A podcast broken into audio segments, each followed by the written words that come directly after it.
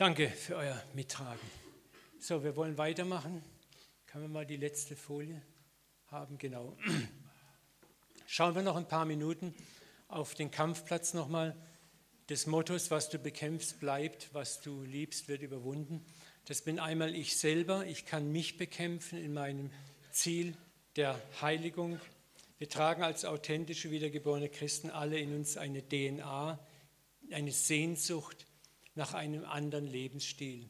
Das spüren wir alle. Wir möchten gerne anders leben. Die Realität ist aber die, dass wir merken, es gelingt uns nicht immer. Und das sind immer noch die alten Prägungen, die wir in uns tragen lassen, die uns anders leben lassen, die uns nicht so leben lassen, wie es Gott für uns geplant hat. Aber das Schöne ist, Gott weiß darum. Er weiß es ganz genau. Ich möchte noch mal Paulus Römer 7, 22 vorlesen. Da sagt Paulus auch, in meiner innersten Überzeugung nach stimme ich dem Gesetz Gottes freudig zu. Das können wir alle mit Ja beantworten. Ne?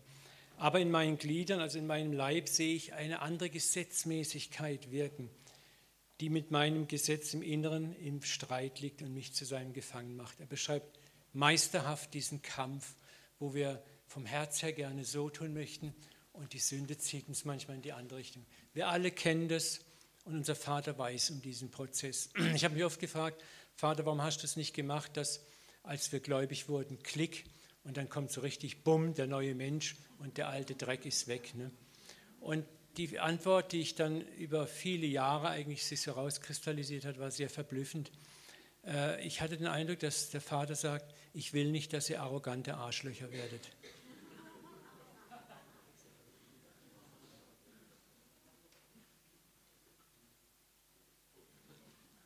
Amen.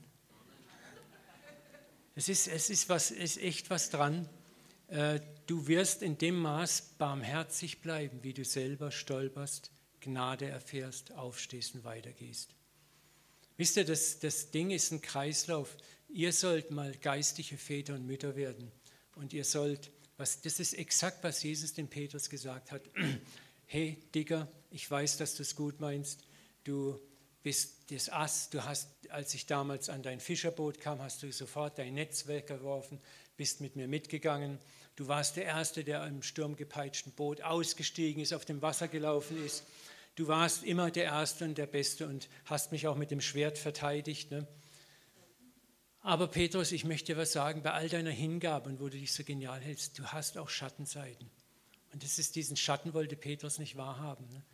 Jesus sagt, heute Nacht wirst du mich dreimal verraten. Er sagt es nicht vorwurfsvoll, sondern um ihm zu zeigen, hey, da ist ein Schatten in deinem Leben.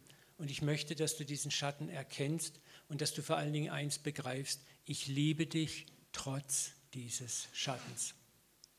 Und dann kommt diese Antireaktion erstmal. Was ich? Nein, ich werde dich nicht verraten, ich gehe mit dem Tod ins Gefängnis. Und wenn, dann die anderen elf Loser, aber ich doch nicht. Ne? So, und das ist so oft unser Reaktionsmuster auch. Wir sind so überzeugt von uns. Und stell dir mal vor, Gott würde diese Überzeugung dahingehend nähern, dass uns jetzt alles noch besser gelingt. Ne? Dann würden wir nur noch so rumlaufen. Seht ihr ich? Ne? Und wir würden sehr entmutigend wirken auf andere. Ich kenne viele Christen, die so rumlaufen ne? und so tun, als ob sie alles im Griff haben. Und es ist nicht sehr ermutigend in ihrer Gegenwart. Und es geht darum, dass wir barmherzig sein sollen. Wenn du der eins zurechtgekommen bist, Petrus fällt, er rennt weinend hinaus in die Nacht, weint bitterlich. Das ist das, was die alten Kirchenväter gesagt haben, über meine Sünde weinen können, ist einer der höchsten Triumphe Gottes. Weinen können und sagen können, ich habe es jetzt kapiert, wer ich wirklich bin. Aber ich verstehe auch und ahne, dass du mich gerade deshalb liebst. Und dann kommt ja dieser Moment, wo Jesus Petrus am Ufer des Sees wieder trifft, wo sie Fische braten und wo er ihn dreimal fragt, liebst du mich? Ne? Und das ist eine so bewegende Story. Jesus fragt ihn nicht einfach, liebst du mich, wie es leider in den meisten Bibeln steht. Jesus sagt ihm, liebst du mich mit der Agape-Liebe? Und Agape ist eigentlich die Liebe, die Gott hat zu uns Menschen, diese unendliche Liebe. Und dieser Petrus hätte früher wahrscheinlich ein paar Wochen vorher gesagt, Jesus, Agape, machst du Spaß? Doppelagape. Und was sagt Petrus? Jesus, Filioliebe. Das ist die Bruderliebe. ist alles, was ich kann. Weide meine Lämmer. Und die Lämmer waren etwas für die Hirten Lehrlinge. Also es war erstmal so, Jesus spielt ein Spiel mit ihm. Er will gucken, wie hat Petrus das jetzt kapiert. Ne? Kommt jetzt so der Scham hoch, was Lämmer weiden? Ich, Petrus. Also wenn mich jetzt nochmal fragt, dann sage ich Agape. Jesus fragt ihn wieder, liebst du mich mit der Agape-Liebe? Petrus sagt, Filio, Bruderliebe, weide meine Schafe. Wow. Kommt das dritte Mal, liebst du mich mit der Filio-Liebe? Du weißt alle Dinge, du weißt, dass ich dich Filio liebe. Ich kann dich nur Filio lieben. Weide meine Schafe.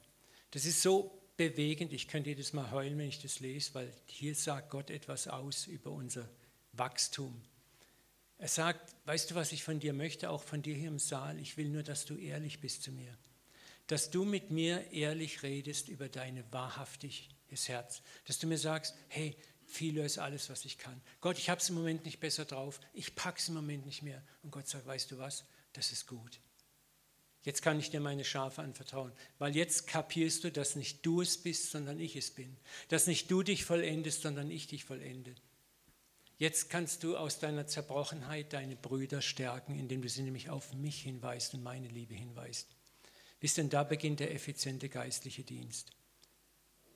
Ein unzerbrochenes Gefäß, da siehst du nur, wenn ich nicht zerbrochen wäre, würdet ihr nur Uwe Dahl gesehen. Und die Zeit gab es auch. Der Sieger.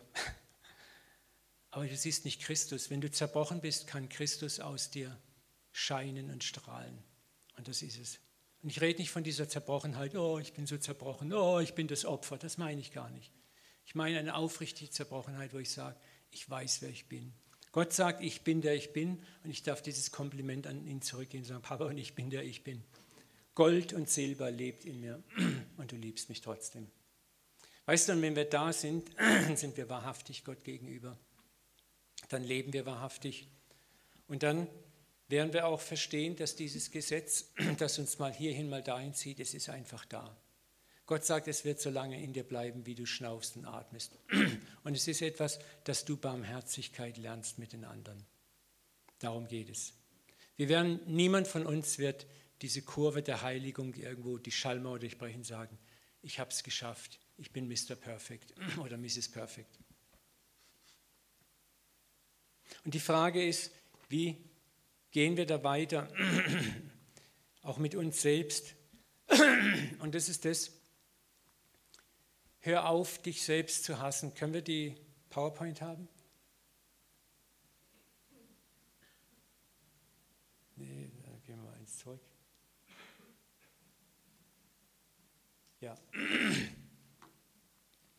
Hör auf, dich selbst zu hassen. Hör auf, dich zu verachten für das, was du noch nicht bist. Fang an, dich zu lieben für das, was du bist. Wertschätze auch die kleinen Fortschritte, die der Herr mit dir macht. Sei ehrlich ihm gegenüber, da wo du noch nicht durchgekommen bist. Sei ehrlich ihm gegenüber, da wo du noch Mängel hast. Sei ehrlich da, wo du Glaubenszweifel hast. Und ich kann euch nur bitten, sucht euch Freunde und Freundinnen, die euch verstehen. Werdet selber Freund, Freundin, der den anderen versteht, dass wir uns ermutigen dass wir uns Mut machen, weiterzugehen, trotzdem wir schwach sind. Dass wir es vermeiden, den Ratschlag mit dem Totschlag oder den Totschlag mit dem Ratschlag. Ne? Wir kennen das alle, du erzählst jemand was und schon kommt der fromme Ratschlag. Muss mehr deine Bibel lesen und muss mehr das und das und das machen. Und in dir sagst du, äh, weiß ich doch alles, aber ich schaffe es im Moment nicht. Weißt du, aber wenn dich jemand in den Arm nimmt, sagst du, da war ich auch. Und ich habe einfach vertraut dass der Herr es macht. Ich bin immer wieder zum Kreuz gegangen. Dann schöpfst du Hoffnung und Mut. Ich werde euch heute Mittag einiges daraus von den Wüstenvätern vorlesen, wie die umgegangen sind. Das ist tränentreibend. Schauen wir noch kurz auf den Umgang mit unserem Nächsten. Das sind Menschen um uns herum in der Familie, im Berufsleben, in der Schule, in der Uni. Und wir geraten mit ihnen auch in Konflikte oder wir haben mit ihnen zu tun, dass wir sie auch verändern müssen, sei es beruflich, weil wir Vorgesetzte sind oder weil wir vielleicht geistliche Leiter sind. Und wie reagieren wir auf diese Menschen? Wie gehen wir mit ihnen um? Und da ist auch so eine angelernte Reaktion, dass wir das Untaugliche oft bekämpfen. Ich bringe dich mal zurecht, ich fix dich. Ich merke immer, ich poste gern viel Sachen über Gnade im Facebook. Und dann kommen immer sofort die Antireaktionen. Ja, aber man kann ja nicht nur Gnade. Es ist sofort, es ist wie ein, eine Sucht, eine Manie da. Sofort muss man alles balancieren. Und wenn du balancierst, dann ist am Schluss nichts mehr da. Ne? Wir sind am Schluss dann wieder in dem, also hast du Gnade verdient, dann gebe ich sie dir. Ich muss mir erstmal prüfen, ob du Gnade verdient hast. Gnade ist im höchsten Maße skandalös und unverdient. Das müssen wir begreifen. Gnade tut ihr Werk, weil sie eben skandalös und unverdient ist. Und das Bekämpfen funktioniert eben nicht. Ne? Auch mit, mit dir selber nicht. Das Unterdrücken, wenn du gegen dich, wenn du eine Not hast mit einer, mit einer Sünde. Ich habe mal hier so ein Beispiel, das möchte ich euch mal demonstrieren. Ich habe das mal in der Gemeinde gemacht, das ist die Sündentüte. Ne? Du hast jetzt eine Sünde, was machen wir? Wir stecken die in die Sündentüte. Die Sündentüte ist das, wo wir es wegdrücken. Ich unterdrücke diese Sünde mit meiner Willenskraft. Weg damit. Ich krieg dich schon klein. Dann kommt die Sünde wieder, du kommst auch in die Sündentüte rein. Das ist das verflixte Pult, das ist so schief. Und so geht es dann Tag ein, Tag aus. Wir kennen das alles. Ne? Aber wir haben ja unsere Sündentüte, die füllen wir. Dann sieht man das auch nicht mehr. Meine Nachbarn und meine Glaubensgeschwister denken, ich bin vollkommen in der Heiligung. Ich packe das alles, ich bin sehr diszipliniert. Da kommt noch eine Sünde, ja, du kommst in meine Sündentüte rein. Und dann kommt noch eine Sünde und du kommst auch in meine Sündentüte rein. Ihr seht, ich bin schön perfekt, unzerbrochen. Aber die Sünde hört nicht auf, aber ich habe ja eine Tüte. Jetzt stecken wir das wieder rein. Ich lege mal das Mikro aus der Hand. Und ihr merkt, was passieren wird. Jetzt wird es langsam eng in meiner Sündentüte. Scheiße. Kennst du das? Kann man überschreiben mit mir platzt der Kragen. Ist dir das schon mal passiert? Du unterdrückst, unterdrückst, unterdrückst Neigungen und du bist so berührt und bewegt, wie die anderen dich sagen, du bist so diszipliniert, Bruder. Wie machst du das nur? Und ja, aber in dir brodelt und kocht Du bist sauer auf die anderen, die es nicht so machen wie du. Das ältere Brudersyndrom wächst immer mehr in dir. Ne? Wie kannst du, Vater, dem Gnade erweisen, der alles versaut und verhurbeutelt hat, und ich, der ich so? Ne? Das ist exakt das. Und eines Tages platzt dir der Kragen und du rastest so richtig aus. Und das passiert, wenn du auch in dir Sünde bekämpfst. Und das ist der Weg, den man uns allzu oft beigebracht hat. Überwinde, überwinde, überwinde. Und was wir geschaffen haben, sind oft Christen, die so tun, als ob. Die in der Gemeinde Masken aufhaben, die vor ihren Nachbarn Masken aufhaben. Wisst ihr, das Dumme ist nur, die anderen durchschauen die Masken sehr schnell. Und ist es dann nicht angenehmer, wenn wir einfach die sind, die wir sein dürfen? Wenn auch mein Nachbar weiß, ich bin Christ, aber ich bin auch Mensch. Und wenn, wenn ich vor ihm nicht fromm scheinen muss, sondern in Gesprächen auch mal sagen kann, oh, ich ich habe da auch noch meine Probleme mit. Wenn die Leute merken, du bist Mensch. Jesus wurde Mensch, Gott wurde Mensch und es täte uns Menschen gut, manchmal auch wieder Mensch zu werden. Umgang mit dem Nächsten. Christoph, darf ich dich mal nach vorne bitten? Ich wiederhole jetzt nochmal. Schau mal, jetzt mit Christoph habe ich einen Konflikt und er hat mir jetzt was Dummes gesagt, jetzt mache ich das hier, Peng. Was macht er normal? Er tritt zurück. Ich tritt noch mehr zurück. Er tritt wieder zurück. Und ich hau ihm eine. Und er haut mir eine. Danke. Merkt ihr das? So, was du bekämpfst, bleibt. Das ist so, I kick you, you kick me back. Und wenn wir mal ganz ehrlich sind, selbst als Christen sind wir davon nicht gefeit. Wir reagieren oft mit dem gleichen Maß wie der Gegenüber. Und das führt zu nichts. auch wenn ich meinen anderen ändern möchte, meinen Nächsten ändern möchte, es führt zu nichts. Es führt zu nichts. Ich kann Christoph, ich will jetzt Respekt haben, er ist fast 80, ne? ich könnte ihn jetzt in den Schwitzkasten nehmen und so blockieren, dass ich nicht mehr reden kann und sage, gibst du auf? Und weil er keine Chance hat, sagt er, ich gebe auf. Und dann sage ich, ich habe gewonnen. Aber wie habe ich denn gewonnen? Habe ich sein Herz gewonnen? Ich habe einen äußerlichen Sieg errungen. Wisst ihr, und das, darum geht es. Wie kämpfst du gegen dich selber und gegen andere? Gewinnst du nur äußerlich und bist zufrieden? Bin ich als Pastor zufrieden, wenn ich meine Gemeinde mit Scham und Furcht und Angst einschüchter, dass ja alle Dienste besetzt sind, dass ja alles äußerlich schön und gut läuft? Ich kenne so viele Gemeinden, die funktionieren wie am Schnürchen, aber es ist eine Atmosphäre, die will ich nicht. Da ist es mir ehrlich gesagt manchmal lieber, Leute sind ehrlich und ich sehe, das ist ein Halodrio und das ist ein Schluderer und der könnte auch mal außer Schwätzen mal ein bisschen mehr praktisch Gas geben. Aber es ist authentisch. Es ist halt so, wie es ist. Und dann ist mein Job als Leiter zu sagen, wie kann ich mit Liebe, auch manchmal mit Klarheit, aber ich kann Klarheit geben, wenn ich Liebe gebe, die Leute langsam transformieren. Und das ist ein Prozess, der geht langsamer. Und das gilt für deinen Hauskreis vielleicht genauso. Das gilt für deine Kleingruppe, deine Dienstgruppe. Das gilt vielleicht für deine Abteilung, die du im Geschäft leitest. Das gilt für deine Family, wo immer du Verantwortung für andere Menschen hast. Liebe ist der längere Weg, es ist der schwierigere Weg, er kostet mehr. Aber denk mal dran, wie viel Liebe dir Gott Tag ein, Tag aus erweist. Wie viel Geduld er mit dir hat. Ich staune immer wieder darüber, wenn manchmal würde ich am liebsten aus meinem Pastorenjob türmen und sagen, Herr, rette mich. Ja, es ist manchmal, hast du die Schnüss voll. Ne? Und Jesus sagt, warum soll es dir besser gehen als mir? Ja, wirklich. Also wenn die, zu den Jüngern hat er einmal gesagt, wie lange muss ich euch noch ertragen? Da sind die einen Jungs, da kommen sie in ein Dorf ne, und das Dorf will sie nicht beherbergen hey Jesus, was hältst du davon? Wir, wir fackeln das Dorf ab. Wir führen einen Nuklearschlag, wie es Elia auch gemacht hat. Sie haben sogar Bibelstellen dafür. Ne? Ich finde es sowieso interessant, wir evangelikale Bibeltreue, wir haben ja für alles eine Bibelstelle. Ne? Das ist ja das Geniale bei uns. Wir finden für alles eine Bibelstelle. Ne? Und dann sagen wir, das ist biblisch. Ne? Ah. Und Jesus sagt, hey, wes Geistes Kind seid ihr? Muss man überlegen, die sind mindestens zwei Jahre mit Jesus unterwegs, erleben Liebe, Feindesliebe, alles. Und was haben sie gelernt? Nichts. Ne? Oder dann, weil ich gestern schon kurz erwähnt habe, nach der Auferstehung, er predigte ihnen 30 Tage vom Reich Gottes. Jetzt kommt die große finale Predigt, die große Lehre, die große Bibelschule über das geistliche Dimension des Reiches Gottes. Und dann am Schluss kommt die Frage, äh, Jesus, ich hätte noch eine Frage, richtest du jetzt für Israel das Großkönigreich Davids wieder auf, wo wir rechts und links auf dem Thron sitzen dürfen? Und ich kann mir vorstellen, ich sage, oh!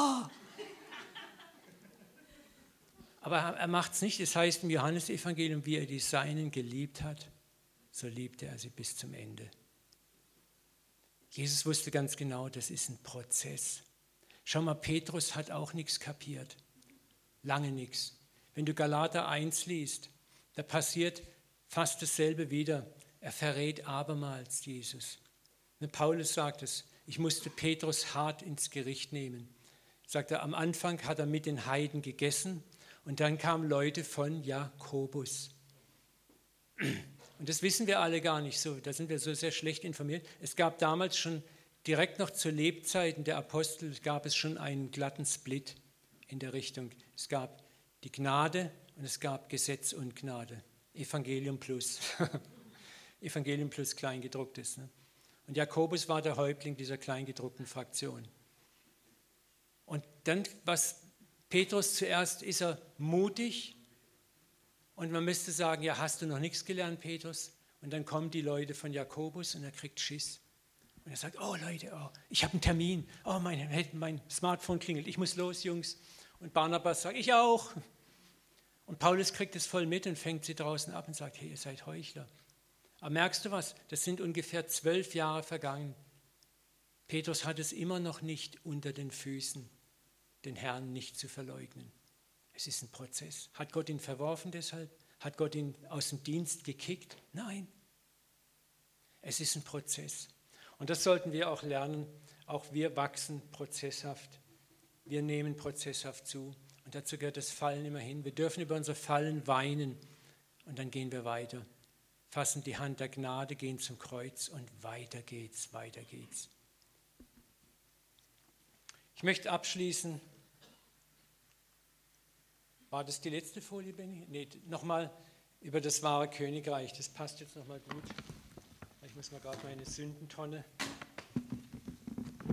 entsorgen. Lesen wir es nochmal. Das wahre Königreich muss inwendig in uns sein, bevor es äußerlich Gestalt annehmen kann. Es ist ein Königreich neuen Denkens und nicht äußerlicher brutaler Macht. Es herrscht über Gedanken und nicht über Regionen.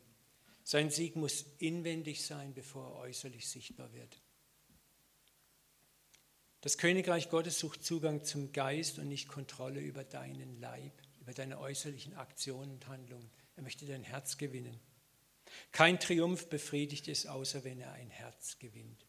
Sein Herz, dein Herz ist ihm wichtig und dafür nimmt er sich alle Zeit, die nötig ist.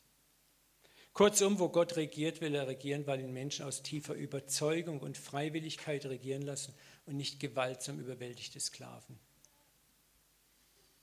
Darum halte ich auch nichts von dieser Evangelisationsmethode, Vogel friss oder stirb. Ich möchte nicht, dass mein Gott mal im Himmel an Leuten vorbeigeht und sagt, warum bist du eigentlich hier? Ja, weißt du, ich wollte nicht in die Hölle.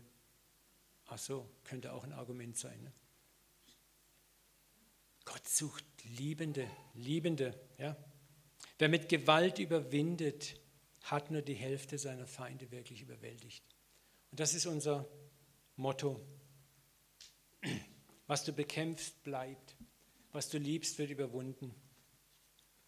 Druck, Scham, Angst bringen nichts, nichts, aber auch gar nichts an Lösung hervor. Aber Liebe überwältigt. Ich möchte euch am Schluss noch eine Geschichte erzählen, die mir gerade vor drei, vier Wochen passiert ist. Wir haben anlässlich meines 60. Geburtstags eine schöne Terrassenlounge-Couch bekommen, wo man so schön lümmeln kann, im Garten gucken kann. Und wir haben überlegt, wie kriegen wir die von der Straße auf die Terrasse, weil die Lieferung war bis Bordsteinkante, kennt ihr vielleicht. Ne? Dann haben wir gebeten, haben gesagt, Herr, der ist ja alles möglich. Dann kommt der Lastwagen, zwei südländisch aussehende Männer haben den bedient. Und der eine fragt mich, Entschuldigung, haben Sie ein Cutmesser? Ich muss die Ware losschneiden. Gehe ich in den Keller, hole so ein Teppichschneidemesser. Ne? Und da war der Fahrer gerade nicht sichtbar und der andere Mann war da. dann gebe ich ihm das Messer in die Hand und dann sagt er, geben Sie mir es lieber nicht. Dann sage ich, wieso? Sagt er, ich bin Muslim. Und da ist mir sofort bewusst geworden, was hier für ein Film läuft. Das war gerade die Zeit, wo die Islamdebatte so hochgekocht ist, wo äh, das, äh, die Attentate in Deutschland waren ein paar Wochen gerade vorbei. Und es war in Bruchteilen von Sekunden, hat Gott einen Film abgespielt, hat gesagt, schau, du hast hier einen total verletzten, gedemütigten Menschen vor dir, der in Sippenhaft ist. Wisst ihr, was Sippenhaft ist? Der haftbar ist für das, was andere angestellt haben.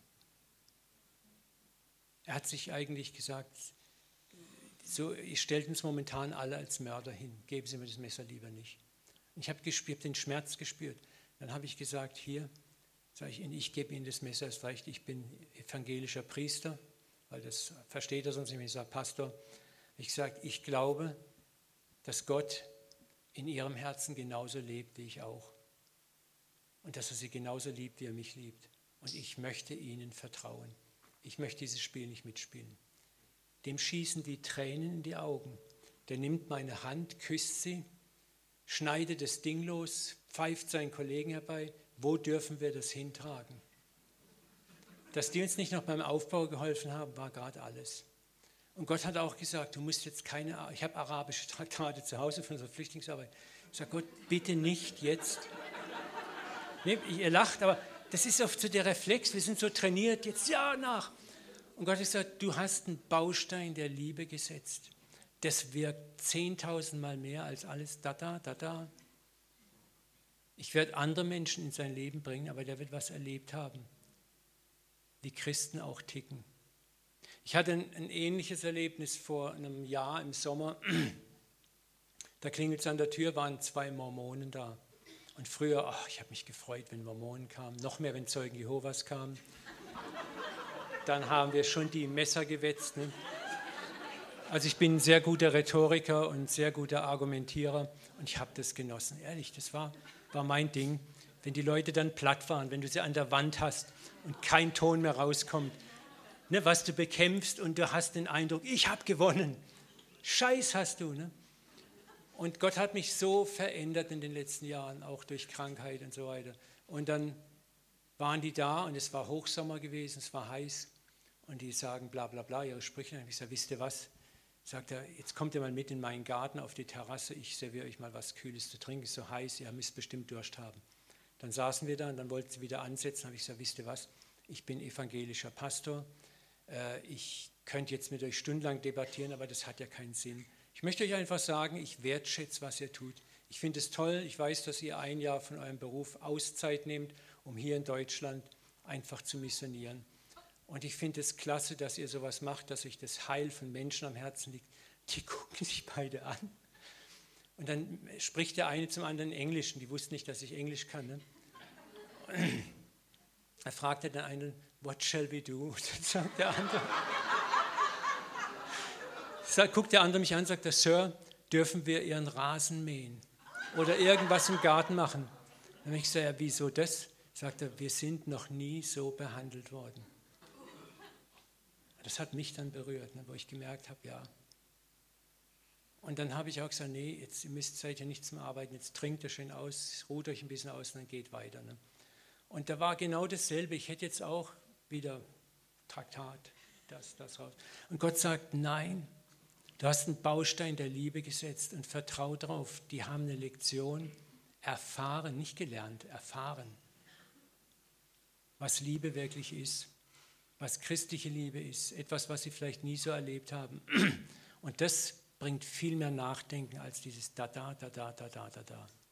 Und da möchte ich uns jetzt gerne reinnehmen. Darf ich noch mit uns beten? Schafft ihr das noch?